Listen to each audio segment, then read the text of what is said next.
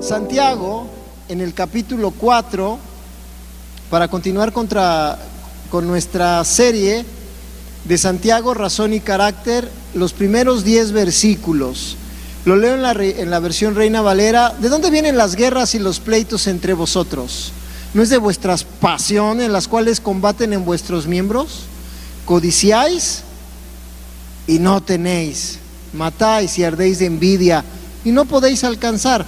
Combatís y lucháis, pero no tenéis lo que deseáis porque no pedís. Pedís y no recibís porque pedís mal para gastar en vuestros deleites. Oh almas adúlteras. ¿No sabéis que la amistad del mundo es enemistad contra Dios? Cualquiera pues que quiera ser amigo del mundo se constituye enemigo de Dios. ¿O pensáis que la escritura dice en vano, el Espíritu que Él hecho morar en nosotros nos anhela celosamente? Pero Él da mayor gracia. Por esto dice, Dios resiste a los soberbios y da gracia a los humildes. Someteos pues a Dios, resistid al diablo y huirá de vosotros. Acercaos a Dios y Él se acercará a vosotros. Pecadores, limpiad las manos y vosotros los de doble ánimo, purificad vuestros corazones, afligíos y lamentad y llorad. Vuestra risa se convierte en llanto y vuestro gozo en tristeza. Humillaos delante del Señor y Él os exaltará. Amén. Voy a hacer una retroalimentación general para poder saber en qué estamos y si alguna persona, amigos nuestros que nos siguen de pronto en Facebook y hoy se dan cuenta que tenemos esta transmisión en vivo, también sepan de qué hemos estado hablando las últimas semanas. Hemos estado hablando de cómo desarrollar el carácter. El Señor nos ha dictado que este año caminemos en tener un mejor carácter, una mayor firmeza en nuestro corazón. Esto significa que tenemos que estar preparándonos y equipándonos en tomar buenas decisiones. Así que elegimos como una parte importante de nuestra formación en el carácter el libro de Santiago y estamos haciendo un seguimiento lo más eh, preciso del libro, más o menos como una predicación expositiva pero nos permite ir avanzando paso a paso. Así que lo que te voy a comentar ahorita ha pasado en las semanas pasadas y tú puedes buscar nuestros videos en Facebook Live. Por ejemplo, el primer tema fue toda la retroalimentación, pero te hago esta retroalimentación a partir del primer tópico específico. Hacedores de la palabra, haciendo la palabra. ¿Qué es lo clave aquí? La congruencia. Santiago 1.22. Pero ser hacedores de la palabra y no tan solamente oidores engañándoos a vosotros mismos. El siguiente tema fue Fe y obras. Obras como consecuencia de la fe que nos ha salvado, no obras para salvación. Santiago 2.17. Así también la fe, si no tiene obras, es muerte en sí misma. Número 3, o la siguiente sesión, el poder de las palabras. De aquí tomamos dos tiempos. El primero fue para ver que es pequeña pero peligrosa. Santiago 2.17. Así también la lengua es un miembro pequeño, pero se jacta de grandes cosas. He aquí cuán grande bosque enciende un pequeño fuego. El siguiente tema fue los pecados de la lengua, ahora es el peligro de la lengua por indomable. Santiago 3.8, pero ningún hombre puede domar la lengua, que es un mal que no puede ser refrenado, llena de veneno mortal. El tema de la semana pasada fue la verdadera sabiduría.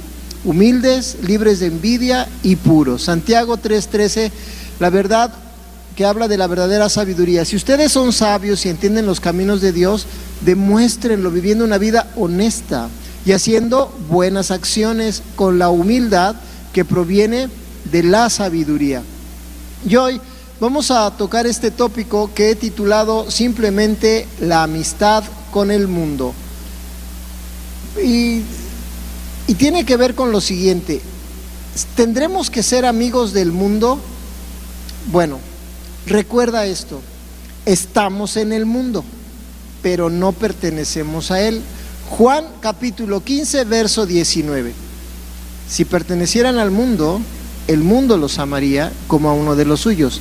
Pero ustedes ya no forman parte del mundo. Yo los elegí para que salieran del mundo. Por eso el mundo los odia. Así que ya saben de dónde viene el rencor. No somos de este mundo. Tampoco quiero decir que seamos aliens. Algunos somos feos como alguien, pero no, por supuesto nacimos en esta tierra, pero en el concepto más puro y de acuerdo con la versión bíblica de mi esposa, somos celestiales. Y yo, yo lo creo. Ahora, también recordemos que el Señor mismo nos encargó al mundo. Entonces, hay que obedecer a Dios y hacernos cargo del mundo. Juan 17, 14 dice esto hasta el verso 19. Les he dado tu palabra y el mundo los odia, porque ellos no pertenecen al mundo, así como yo tampoco pertenezco al mundo. No te pido, no te pido que los quites del mundo, porque ellos, sino que los protejas del maligno. No te pido que los quites del mundo, sino que los protejas del maligno. Al igual que yo, ellos no pertenecen a este mundo. Hazlos santos con tu verdad. Enséñales tu palabra, la cual es verdad. Así como tú me enviaste al mundo, yo los envío al mundo. Hazlos santos con tu verdad. Enséñales tu palabra, la cual es verdad. Así como tú me enviaste al mundo, yo los envío al mundo. Y me entrego por ellos como un sacrificio santo para que tu verdad pueda hacerlos santos. Y entonces, aquí estamos nosotros en este mundo al cual no pertenecemos, enviados por Dios para hacer lo que su Hijo hizo, dar su vida por este mundo. Entonces, esto nos pone aquí en una situación muy especial. ¿Cuál es nuestra función en el mundo? Santiago 4:4 nos dice, oh almas adúlteras, ¿no sabéis que la amistad del mundo es enemistad contra Dios? Cualquiera pues que quiera ser amigo del mundo se constituye enemigo de Dios. A ver, si Santiago 4:4 dice que no debemos ser amigos del mundo, ¿qué debemos ser? ¿Qué debemos ser? ¿Cómo vamos a poder rescatar o salvar? Ah, bueno, el Señor ya lo tenía todo planeado y la Biblia dice en Mateo capítulo 5, versos 13 al 16, que debemos ser sal y luz. Mateo 5:13, ustedes son la sal de la tierra. Pero ¿para qué sirve la sal si ha perdido su sabor? ¿Pueden lograr que vuelva a ser salada? ¿La descartarán y la pisotearán como algo que no tiene ningún valor? Ustedes son la luz del mundo, como una ciudad en lo alto de una colina que no puede esconderse. Nadie enciende una lámpara y luego la pone debajo de una canasta. En cambio, la coloca en un lugar alto donde ilumina a todos los que están en la casa. De la misma manera, dejen que sus buenas acciones brillen a la vista de todos, para que todos alaben a su Padre Celestial. Así entonces debemos ser sal y luz. Y no solo tenemos que ser sal, voy a empezar a desarrollar esto, no es solo por el sabor ser sal. Es decir, nuestra vida debe reflejar cosas especiales. También tenemos que ser ese elemento de conservación. Recuerda esto, en el primer siglo la sal era valiosa por su poder de conservación. Te doy un ejemplo.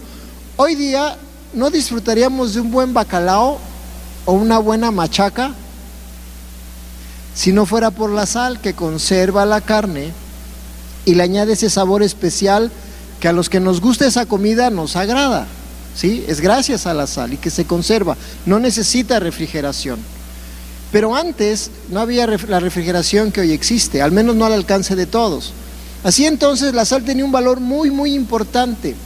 Para nosotros la sal ya no es tan relevante como lo era en el primer siglo.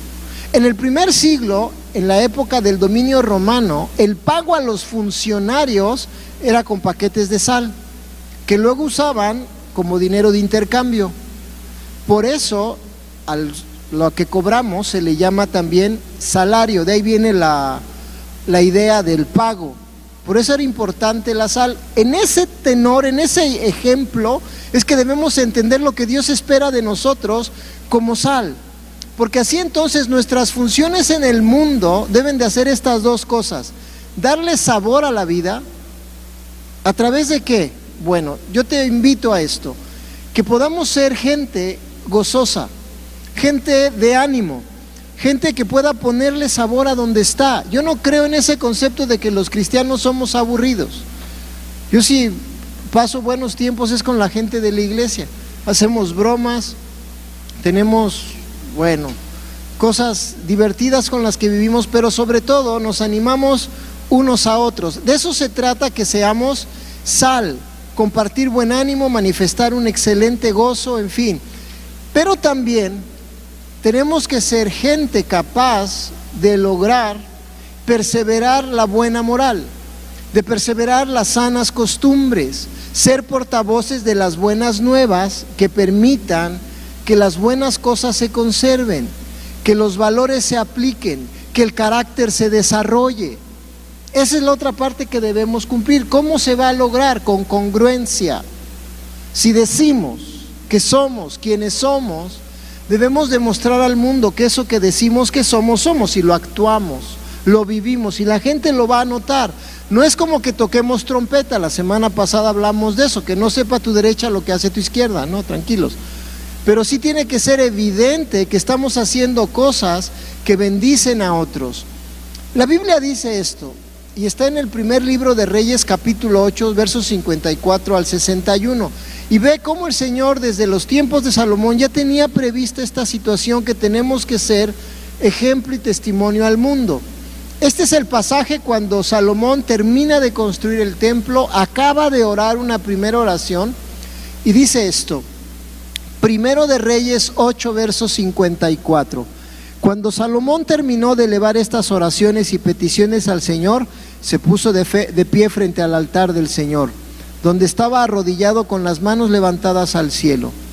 De pie, bendijo en voz alta a toda la congregación de Israel, diciendo, y tomen esta bendición para cada uno de ustedes, para allá en casa, tomen esta bendición para ustedes. Alabado sea el Señor, quien nos ha dado descanso a su pueblo Israel, tal como lo prometió.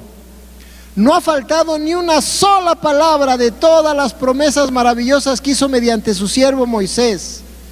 Que el Señor nuestro Dios esté con nosotros como estuvo con nuestros antepasados. Que nunca nos deje ni nos abandone. Que ponga en nosotros el deseo de hacer su voluntad en todo y de obedecer todos los mandatos, los decretos y las ordenanzas que dio a nuestros antepasados. Y que esta oración que hice en la presencia del Señor esté delante de Él continuamente, de día y de noche, para que el Señor nuestro Dios haga justicia conmigo y con su pueblo Israel, según las necesidades de cada día. Y escucha el verso 60. Entonces, gente de todo el mundo sabrá que el Señor es el único Dios y que no hay otro. Que ustedes sean totalmente fieles al Señor nuestro Dios que siempre obedezcan sus decretos y mandatos tal como lo están haciendo hoy. En ese tiempo, Salomón se levanta, hace una oración, bendice al templo y después habla con el pueblo y les dice, tenemos que hacer esto y esto es lo que tenemos que hacer. Que el mundo entero se dé cuenta que la iglesia está firme, que es obediente, que es disciplinada, que está gozosa, que está dispuesta, que entiende los principios, que ayuda a otros, que lleva la ayuda, que extiende la mano, que hace lo que tenemos que hacer, tiene que ser notado, no anunciándolo, solo haciéndolo. No sé si tú lo recibes en casa. Si tú lo recibes en casa y aquí juntos, di amén fuerte. Amén. Así pues, si somos así, entonces si actuamos correctamente, no tendremos malos deseos. Si actuamos haciendo las cosas correctas para hacer sal en la tierra, evitaremos las disputas, los golpes, las peleas, evitaremos las envidias. Y cuando oremos, pediremos para el bien de otros y no solo para nuestro placer. Pues recordemos lo que Jacobo, el hermano del Señor, nos expresó en su libro Santiago 4, versos 1 al 3. Escucha la analogía de lo que te acabo de decir. ¿Qué es la causa de las disputas y las peleas entre ustedes? ¿Acaso no surgen de los malos deseos que combaten en su interior? ¿Te acuerdas que nacen en los pensamientos? Y que ya acordamos que debemos pensar en lo verdadero, lo honesto, lo puro, lo que es de buen hombre, lo que tiene virtud, lo que es digno de alabanza. A eso se refiere. Verso 2. Desean lo que no tienen, entonces traman y hasta matan para conseguirlo. Envidian lo que otros tienen pero no pueden obtenerlo. Por eso luchan y les hacen la guerra para quitárselo. Sin embargo, no tienen lo que desean porque no se lo piden a Dios. Aun cuando se lo piden, tampoco lo reciben porque lo piden con malas intenciones. Desean solamente los que les dará placer. Y por esa razón, cuando somos sal, hacemos todo lo contrario a esto que está dictado en Santiago 4. ¿Lo estás recibiendo ahí? ¿En casa estás tomando nota? Entonces estamos tratando de mezclar estos dos, estas dos enseñanzas. Lo que dice Santiago es todo lo que no debemos hacer. Pero lo que te estoy marcando de ser sal y de ser luz es lo que debemos hacer. Eso nos va a forjar un mejor carácter para Cristo. Voy a continuar. Ser luz. Ahora, la luz alumbra e ilumina. Esto es algo que ya he compartido contigo anteriormente, pero te lo comparto nuevamente. La naturaleza de la luz es alumbrar. Si tú prendes una lámpara, se alumbra. Pero si tú apropiadamente ocupas esa lámpara, iluminas. A veces necesitamos una lámpara para iluminar algo, ¿verdad? Por eso el Señor nos recuerda en Mateo 5:15, nadie enciende una lámpara y luego la pone debajo de una canasta. En cambio, la coloca en un lugar alto donde ilumina a todos los que están en la casa. Amén. Muy bien. Entonces, para hacer luz, no solo tenemos que alumbrar, tenemos que iluminar. Debemos iluminar a través de nuestros hechos, los cuales deben ser evidentes. Mucho cuidado, no tocando trompeta, como les comenté la semana pasada. No hay que cacarear el huevo. Hacemos y hacemos, punto. ¿Verdad?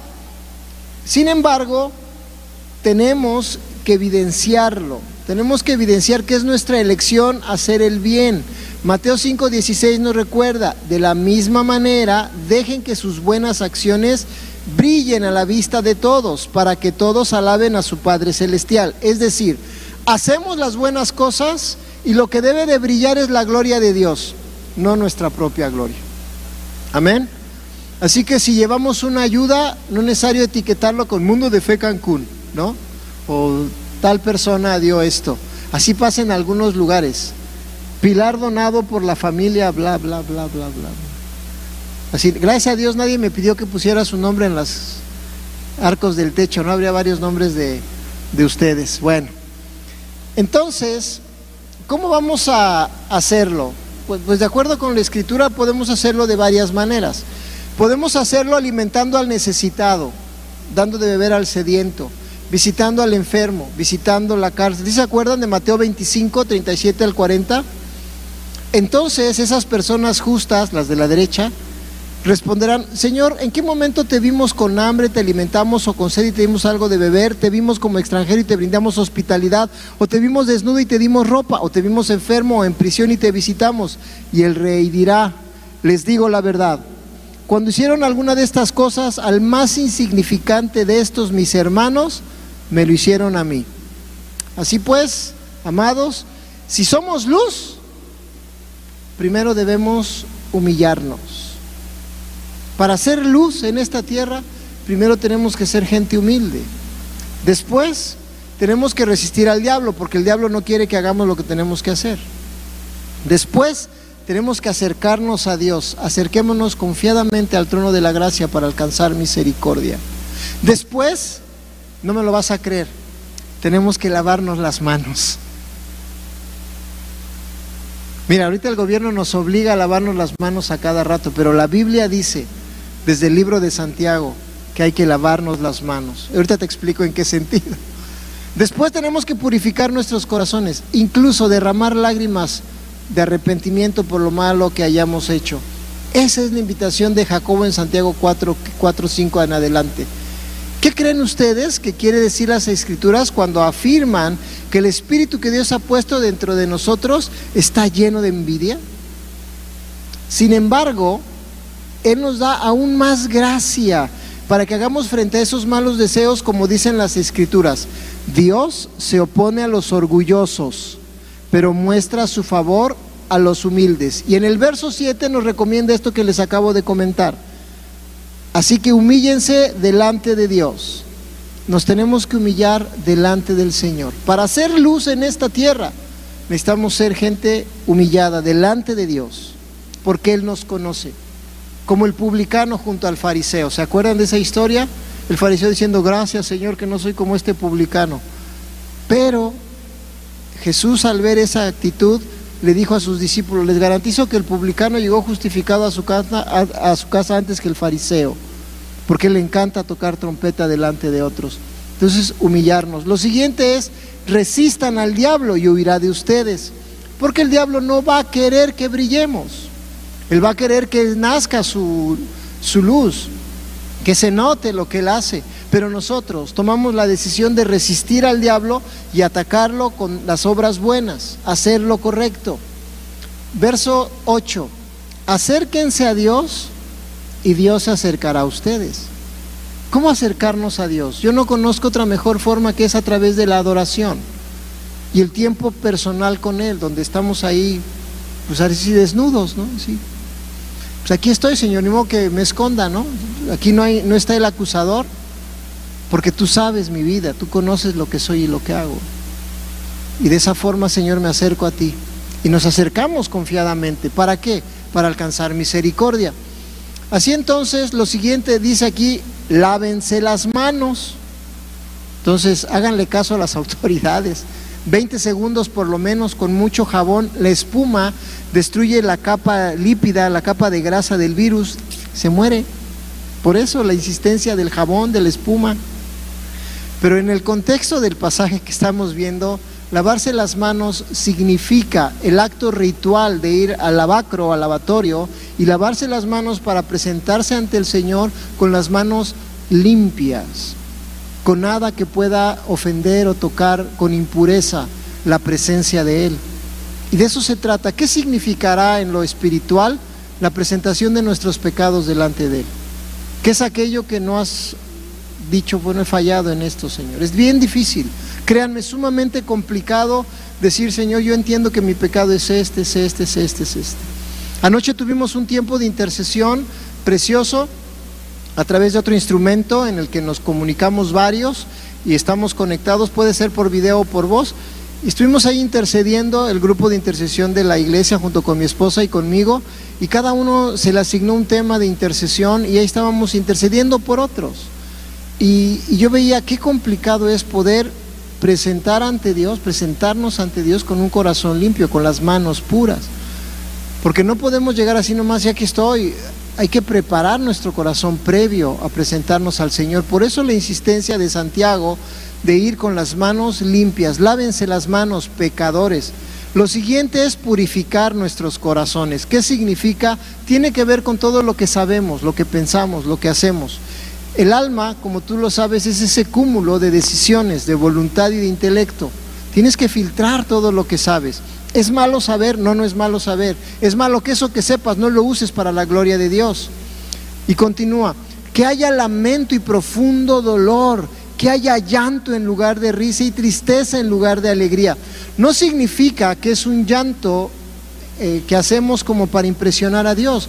Realmente lo que quiere decir Santiago es que nos presentemos ante Dios arrepentidos, al grado de entender nuestras faltas y presentarnos ante el Señor para pedirle perdón genuino, al punto que tú te das cuenta que tu vida es tan equivocada en ciertas áreas que puedes llorar y gritar y clamar para pedirle perdón con un arrepentimiento genuino no con remordimiento, no más como que te sientes mal. He tenido que entender que muchas personas sienten más de lo que piensan. Y no está mal sentir. El detalle es que no puedes decidir tu vida por lo que sientes. Porque eso no, es lo que nos enseña el Señor. El Señor nos invita a que hagamos cosas muy concretas que no tienen que ver a veces con los sentimientos. Pero regularmente cuando una persona empieza con una frase como esta, es que no siento en mi corazón.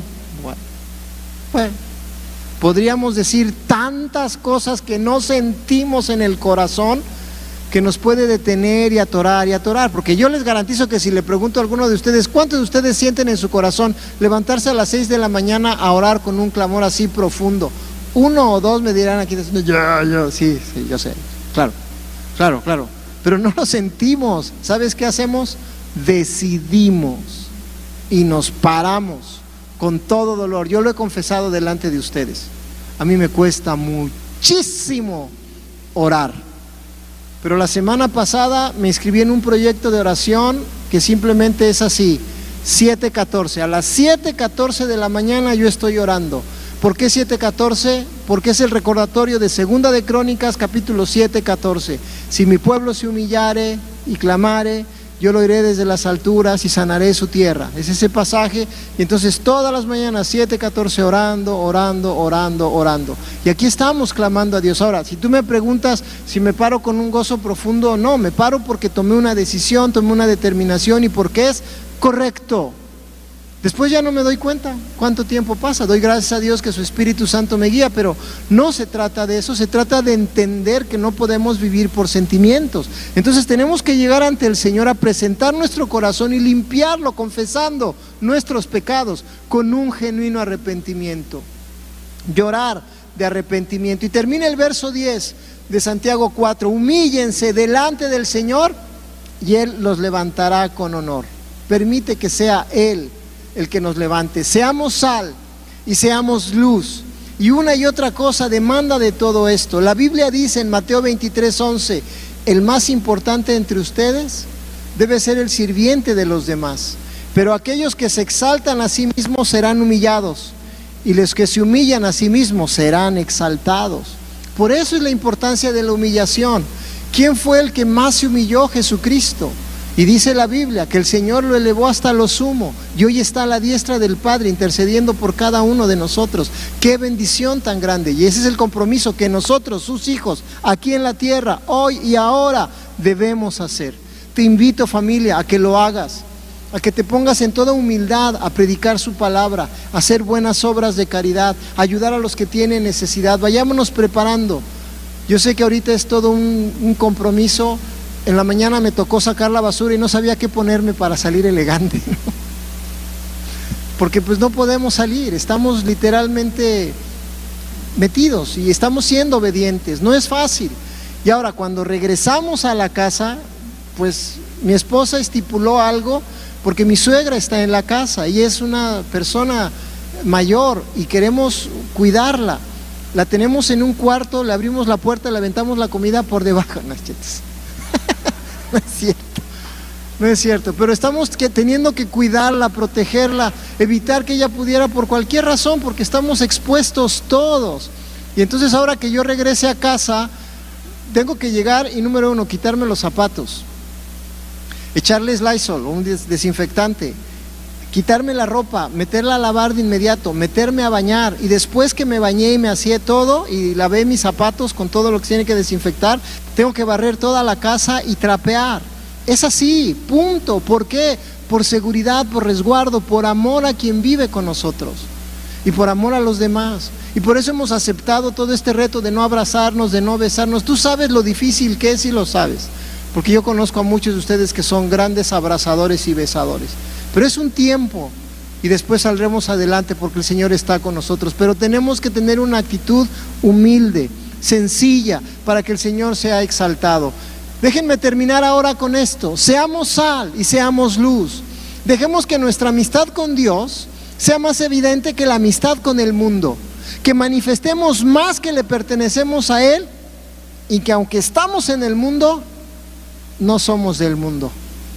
El apóstol Juan lo entendió de una manera espectacular y con este pasaje cierro. A los que están presentes les invito a ponerse de pie para poder orar y cerrar un momento de ministración y orar ahí en tu casa para que tú vengas a esta decisión de no convivir con el mundo, estar en el mundo pero hacer esto. Escucha lo que el apóstol Juan escribió en Primera de Juan capítulo 2 versos del 7 en adelante.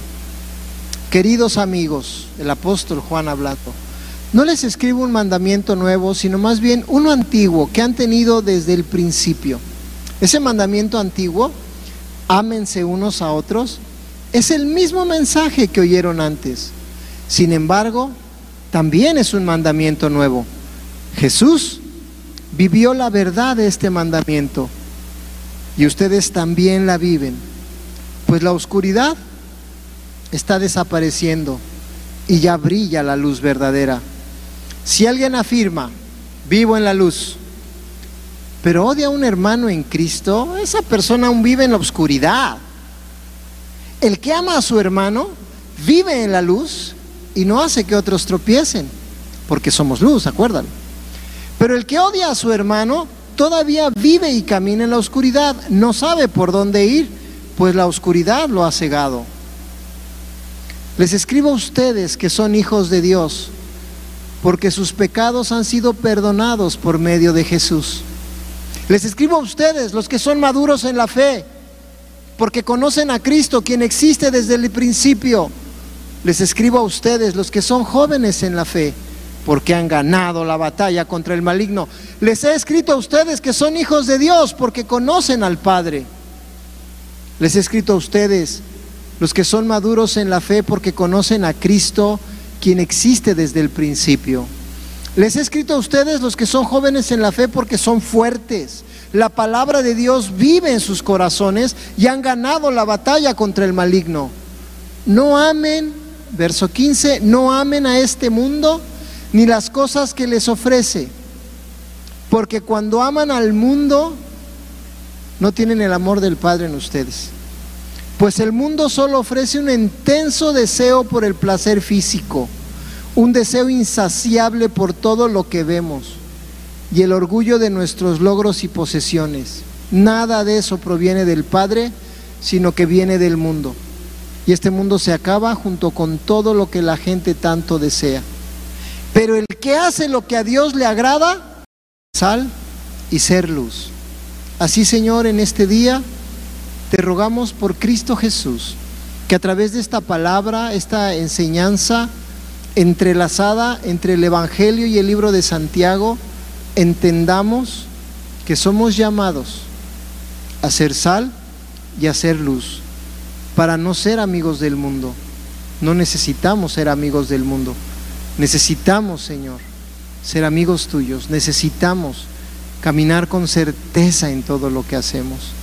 Este día, por la gracia tuya, el amor con el que tú nos cubres, nos bendices, yo te ruego por cada una de las personas que a la distancia, por esta vía electrónica, escuchan este mensaje y hoy son bendecidas y son entendidas de estos principios que presentamos con amor para hacer lo que es correcto, para poder caminar iluminando al mundo con lo que tú nos has dado, que los demás te conozcan.